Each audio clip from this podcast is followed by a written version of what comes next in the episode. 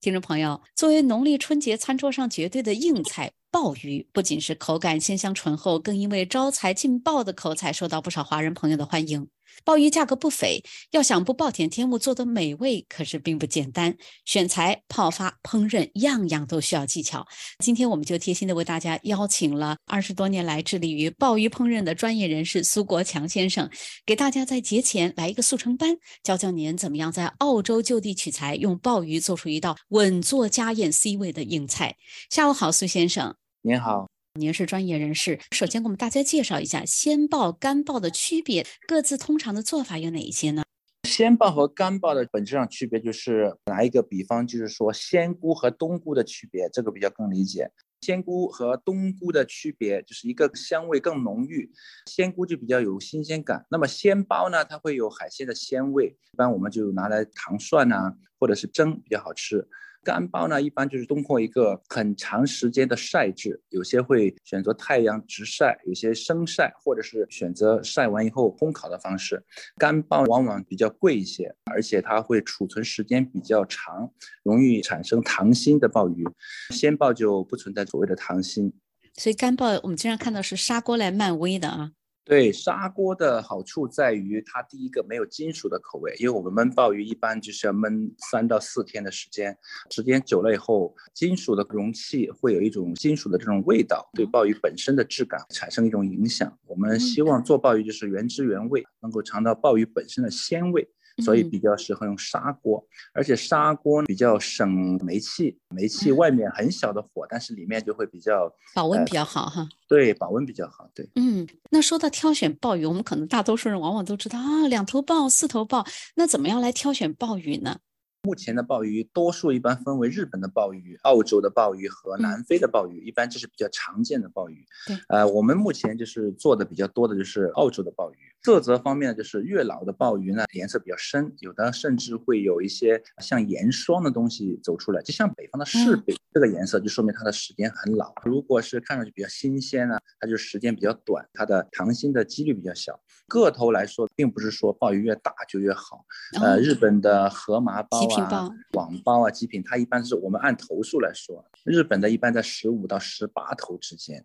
那么澳洲的，我们目前选用的一般是在五头六头。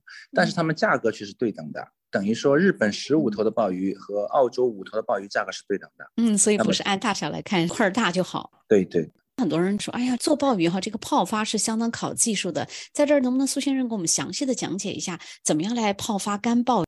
我前面讲到有盐霜，那我们首先要把鲍鱼稍微清洗一下，然后第一天的话，我们一般就选择室温加冰进去，把这个冰水呢保持在零度左右，冰箱也就是五度以下嘛，大概零到四点九度左右。如果你太冷了，可能对鲍鱼本身的泡发会比较漫长。当然，你如果有足够的时间的话，你就可以把它放在冰箱里，加一些冰进去，让它慢慢的泡发，把鲍鱼从内向外渗发，这样的效果是最好的。就相当需要耐性，感觉。对，这个东西就是好事多磨了。泡发鲍鱼，根据鲍鱼的大小，一般要泡四到五天，把它完全浸透。浸透以后放在手里，鲍鱼能有弹性，能够对折吧，就是有弯曲的这个耐性。每天都要换一次水，否则这个鲍鱼就是不太新鲜了。就就它本身盐分会吐出一点来，而且它的色泽会变深。这样的话，我们建议就是每天换水。会不会不同的鲍鱼泡发的时间会不一样？比如说像日本的极品鲍和我们澳洲的这个鲍鱼，它泡发的时间就不太一样。对，每一批鲍鱼本身的质量也是不同的，个头大的可能时间就会比较长一些。像日本的鲍鱼个头比较小，维持就时间会稍微的相对的缩短。但是也是要根据鲍鱼本身每次换水啊，捏上去这个鲍鱼的手感来确定这个时间的长短。世界上比较知名的极品鲍，还有河马鲍，还有网鲍，哈，世界上比较有名的三大名鲍。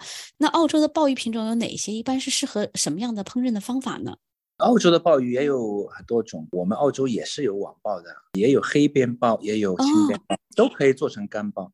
我们目前做的也有黑边鲍、青边鲍和网鲍。最受欢迎的就是青边鲍了，这是说干鲍。那如果说澳洲的鲜鲍的话，比如说青边鲍，有的一公斤左右，活鲍鱼呢，就是比较拿来炒啊、油泡啊、XO 酱鲍啊，或者是打边炉、糖雀。鲍鱼仔呢，一般拿来清蒸是比较常见的一种做法。在家里有时候可能操作的工具也有限，时间也有限，马上春节要到了，能不能教我们一道特别适合在家宴上烹饪的鲍鱼的方法？鲜鲍呢，因为它是比较一个考功底的一个鲍鱼，家里做的话不太建议去做，因为有的时候把握不到这个火候啊，各方面就会做出来样子又难看。对，我们来个好好上手的。对对对，如果你想做干鲍的话呢，就是比较简单了。首先我们前面说过，你要泡四五天，每天换水，泡透以后拿个砂锅，你要去超市买一点那个竹打。竹子做的一个主打垫底，否则会焦底啊。因为鲍鱼啊这些配料的胶质很多，容易粘锅底儿。嗯，对对。那么一般我们常用的材料就会放老鸡、肥腩排啦，放火腿啦这些东西。有的家里比较有条件的人可能会放些瑶柱啊这些东西去焖。比例就是说，如果你在家里做十只鲍鱼，材料的比例大概是鲍鱼的两到三倍。材料呢，一般在家里你就需要把它飞水。飞完水以后，把血沫子撇掉后，用凉水冲干净、洗干净。那我们一般会有一个轻微的油炸，把材料炸完以后呢，进到汤里面的时候，这个香味会特别浓郁，而且这个汤的色泽会根据辅料的当时炸的这个颜色呈现出来。我们一般比较喜欢金黄色比较好，不要太黑，就像我们平时吃的炸薯条的颜色就可以了。嗯，那么调味就更简单了，你就放一点冰糖和蚝油就行了，因为鲍鱼本身很鲜。嗯，加上辅料也很多，那这样的话你不需要额外的太多的东西。高端的食材往往不需要太复杂的烹饪，对，原汁原味啊。对，这样的话你就每天开火，大概我每天在店里要煲将近十二个小时。哇，呃，下班的时候就关火，盖着盖子让它焖住它。白天是煲，晚上是焗，就这样日复一日，大概至少要三到四天，根据鲍鱼本身。那么。怎么是好了呢？你其实拿一个牙签或者是鸭尾针，当你刺穿鲍鱼的时候，它不粘连就可以。如果说你插进去这个鲍鱼里面，它连鲍鱼都带起来了，那么这样的话就说明还没有焖透。那前面您给我们提到，家里如果条件比较好的话，可以放瑶柱，也就是我们经常说的干贝。那还没有推荐一些烹饪鲍鱼既很体面又很经济的配菜，因为有时候也会有朋友到家里来吃饭。对我们比较常见的一般就是会配海参啊，因为澳洲没有鹅掌，我们一般会选用鸭掌。本身澳洲的鸭掌也比较瘦吧，可能我不太建议去鸭掌，又没有什么肉，做起来用鸭掌又是一个很麻烦的，又要去油炸，又要去泡发，然后到最后可能还未必达到这个好效果。嗯，有什么替代的吗？对，可能会配海参啊，或者冬菇啊，冬菇跟鲍鱼也是很绝配的。冬菇本身的口感。咬上去也是很有这种像鲍脯一样这种感觉的，所以是挺不错的。对，嗯，因为有时候做这个素鲍鱼也是用冬菇来做的。对对对对，所以一般就是用砂锅。我们施工杨冠一也好，我们师傅麦广凡也好，都是做什么菜基本上都是选用砂煲来做。他说没有金属的口味，而且砂锅是泥巴做的，一般都是特别容易锁住食材的香味。对它的火候啊，包括这个温度的控制也比较好。嗯，今天非常感谢苏先生这么详细的解答哈，一下觉得自己到时候如果要做鲍鱼的话，增加了很多的信心了。非常感谢您。